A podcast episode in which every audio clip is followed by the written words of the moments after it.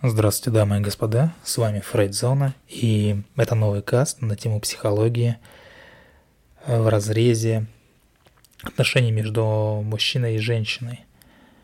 В том плане, что где-то интимные отношения мы рассматриваем, где-то говорим об интимной близости.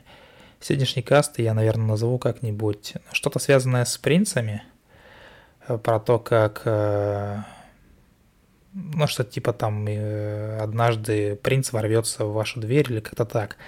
То есть, ну, поймите, в конце диснеевского мультфильма про Белоснежку, кто смотрел, э, тот знает, кто не смотрел, тот может посмотреть, появляется прекрасный принц на белом коне, и, естественно, каким-то там волшебством, поцелуем снимает э, с героини проклятие увозит ее прочь от э, вот этого всего кошмара – ну, злая мачеха, там э, изнурительная работа, одинокая жизнь в лесной глуши э, в компании каких-то сумасбродных семерых гномов. И предполагается, что потом они, естественно, жили долго и счастливо. Но давайте подумаем, а вообще возможно ли это в принципе? То есть э, в детстве очень многим транслировали вот такие вот сказки.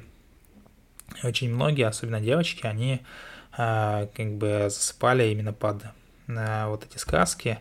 И им казалось, что эм, если что-то очень сильно хотеть, если что-то очень сильно желать, то это обязательно сбудется. Ну, то есть прилетит какой-то волшебник на голубом вертолете, либо принц ворвется в вашу дверь и обязательно вас спасет, уничтожив, уничтожив всех врагов вокруг вас, э, в которую входит ваша ненавистная жизнь, и за так просто, за ваши голубые глаза или какие-нибудь другие глаза, он увезет вас э, в какие-то бескрайние э, поля, края, где вы будете э, жить долго и счастливо, ни в чем себе не отказывая, только вот потому что, потому что ничего. Вот. И большинство сказок, они заканчиваются, естественно, вот на такой вот оптимистичной ноте, типа они жили долго и счастливо, потому что нормальную концовку неохота придумывать, реальную, да, э, хочется на какой-то там позитивной ноте уходить, поэтому сказки обычно так и заканчиваются.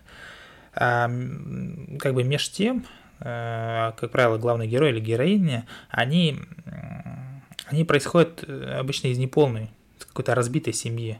И все вот эти сказочные истории заканчиваются одинаково оптимистично, но начинаются по-разному. То есть один из родителей героя или героини умирает, там болеет, пропадает, в связи с чем появляется злая мачеха, какой-то отчим, какой-то тиран, короче, э, превращающий жизнь э, падчерицы или там пасынка в какой-то сущат. А затем, естественно, какая-то вселенская справедливость должна восторжествовать. И приходит любовь, и все живут долго и счастливо. То есть какие-то вздохи на скамейке, свидания при луне, это, конечно, все круто, это все прекрасно, но пока человек идеализирует своего партнера и требует от него встречной любви и верности в духе каких-то сказочных персонажей, сказочных историй, наше к ним э, чувство нельзя назвать любовью. Это не любовь, это вымышленный, вымышленный мирок и э, желание подражать вот этой структуре вымышленного мирка э, такого человека. То есть нарциссический вот такой вот выбор объекта неизбежно ведет, ведет простите, он, конечно же, ведет э, к разочарованию, загоняет э, человека в узкие какие-то рамки. И символически такой выбор основывается на древнем чувстве стремления к чему-то. Опять же, Фрейд, ну, естественно, канал же называется Фрейд-зона, а не какая-нибудь там другая зона. Поэтому Фрейд рассматривал э, подобный тип взаимоотношений как попытку вернуться к стадии симбиоза, когда вот личность ребенка еще не индивидуализирован, то есть э, маленький ребенок, он там, когда родился, он не сам по себе, и границы между ним и матерью еще не стерты. То есть э, у маленького ребенка у него есть только ну, дитя, то есть у него две другие структуры отсутствуют, он только родился, он только естественное дитя. А для полной личности ему нужен взрослый, да, ему нужен родитель. Вот. И, естественно, мать э, таким вот образом ему дает и взрослого, и родителя. И получается такой вот симбиоз. И э, Однако цель вот человеческого развития – это преодолеть вот это вот первичное побуждение, вот этот первичный симбиоз, слияние. Его надо побороть, с него надо вы, ну, выйти, вытолкнуться.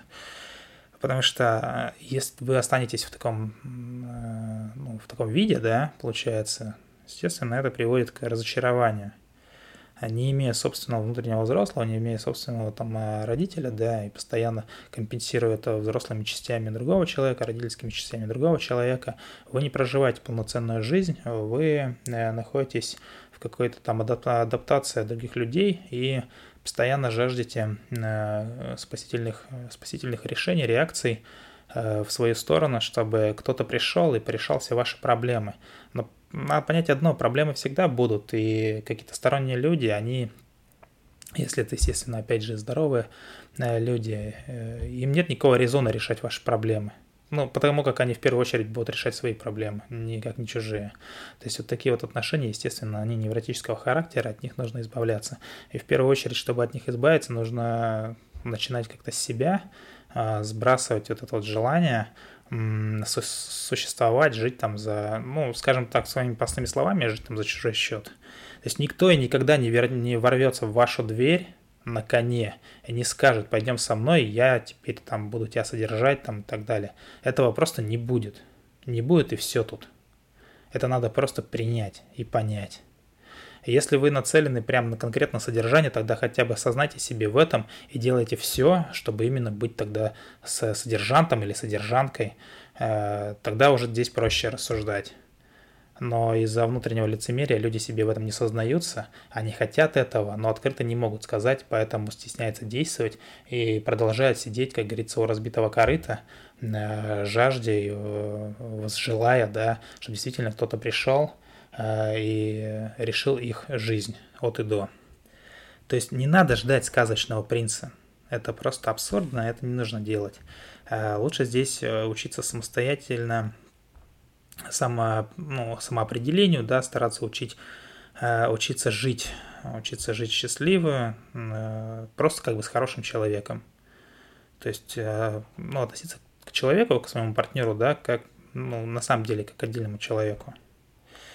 И вступая в любовный союз ради возврата вот к той вот стадии детск, детских таких вот родительских отношений, ради ну, вот этого слияния симбиотического, или ради избавления от страха одиночества, потому что многие говорят, ну, там, я боюсь одиночества, там, я останусь один, там, или я останусь одна. Э, опять же, вот, э, если вы ищете отношения только ради этого, ну, все развалится, все разрушится. Это не станет решением каких-то проблем одиночество никуда не уйдет, если вы с помощью отношений пытаетесь там убить одиночество. Так вот, взаимоотношения живут и развиваются тогда, когда оба партнера ходят и могут, э, ну, ходят, ходят, я имею в виду, ходят своей жизнью, да, то есть живут своей жизнью, и они могут э, видеть друг друга такими, э, какими они являются. И чтобы союз был прочным длительным, партнеры должны уметь э, справляться со взлетами и падениями. То есть в любом случае будут и падения, будут взлеты, возможно, даже какие-то высокие взлеты порой случаются. Здесь тоже очень важно ну, контролировать ситуацию и как-то, скажем, лишний раз не расслабляться. Э, потому что это все неизбежно в любых отношениях, и задача просто как-то продвигаться вперед – либо порой, если это необходимо, отступать назад, но потом э, для того, чтобы просто сманеврировать как-то и снова продвинуться вперед. Романтика сама по себе, естественно, это, конечно, все круто и замечательно, но ее одной недостаточно. Недостаточно для каких-то крепких связей. Стабильные отношения, они рождаются, когда оба партнера принимают и недостатки, и слабости, и положительные какие-то отрицательные стороны друг друга, поскольку в конце концов все люди несовершенны. Здесь нужно просто на самом деле еще раз э, осмыслить это, да, подумать, принять о том, что э, поиски идеала, поиски э, какого-то там идола, да, они не увенчаются успехом никогда. Рано или поздно, даже если вам будет казаться, что перед вами идеал, рано или поздно, если вы, ну, скажем, в какой-то степени невротическая личность, вы у этого идеала начнете искать какие-то там, ну, изъяны и так далее. Так вот, романтическая любовь, она хороша. Она хороша, знаете, для бессмертных людей, но таких, к сожалению, нет. Э, реальные взаимоотношения требуют участия обычных людей, самых самых настоящих обычных людей, которыми являетесь вы или я, или ваше окружение. И нельзя прям вот растворяться друг в друге, э, как вот показывают в каких-то фильмах романтических или сериалах романтических, или в литературе какой-то романтической пишут об этом. Люди должны получать удовольствие от э, взаимных различий в том числе. Истинный союз, он подразумевает, что партнеры, они помогают друг другу стать полноценными. То есть один человек, э, он, скажем так, заинтересован в развитии другого человека, и другой человек заинтересован в развитии первого человека как бы как отдельные личности. То есть, и, э, еще раз, помогают друг другу стать полноценными, самодостаточными личностями, не переживающими какой-то двойной психоз, да, и не сбегающими от реальной жизни.